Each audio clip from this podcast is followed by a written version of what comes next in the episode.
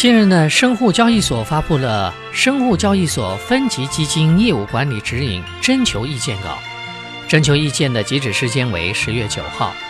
其中对分级基金的投资者实施适当性的管理，设置了三十万元的门槛。具体来说，就是最近二十个交易日名下日均证券类资产合计低于三十万元的投资者，将不能再参与分级基金的交易。从分级基金目前的投资者情况来看，三十万元的门槛呢，把百分之八十以上的散户挡在了门外，让原本亲民的分级基金突然变得高不可攀了。那为什么要提高分级基金的门槛呢？挖财理财专家表示，给分级基金设置门槛，主要目的还是为了控制风险。分级基金是带有杠杆性的复杂金融产品。有较强的周期的发展属性，行情上涨的时候，强劲的赚钱效应推动规模快速扩张；而行情走弱的时候，亏损放大，导致资金急剧的流出，投资风险呢比较高。分级基金的杠杆避份额在2015年牛市以连续涨停、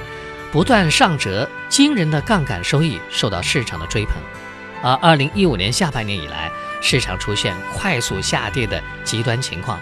造成分级基金跌幅放大，连连发生下折，对投资者造成较大的损失。目前的投资者的申购分级基金的门槛是五万元，并且没有资产规模的限制。根据基金半年报披露的数据，股票型分级 B 的个人投资者占比高达百分之九十。平均每户持有基金的规模为五万元左右，因此散户占据了分级 B 投资者的绝大多数。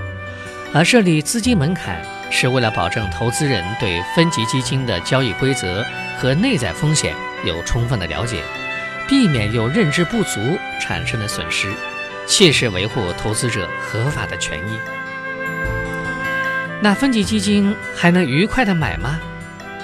指引规定，不再符合三十万元门槛条件的分级基金持有人，仍可以选择继续持有，但不能再买入了。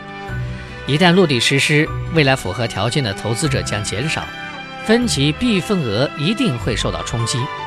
从目前的情况来看，虽然分级基金的新规还没有落地，但其场内流动性大幅萎缩的现象，在近期已经开始凸显了。挖财理财专家建议，在流动性萎缩、大势所趋的背景下面，建议已持有 B 份额的普通投资者可以趁早离场，以免承受相关交易和市场带来的风险。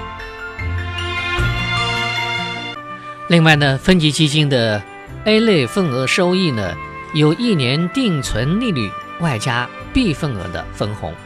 持有者短期内呢不会卖出，所以从短期来看。门槛提高不会使分级 A 产生很大的风险，但从中长期来看，分级 A 和债券的分级基金尽管有较高的机构投资者比例，但是相当部分的机构投资者呢为锁仓持有，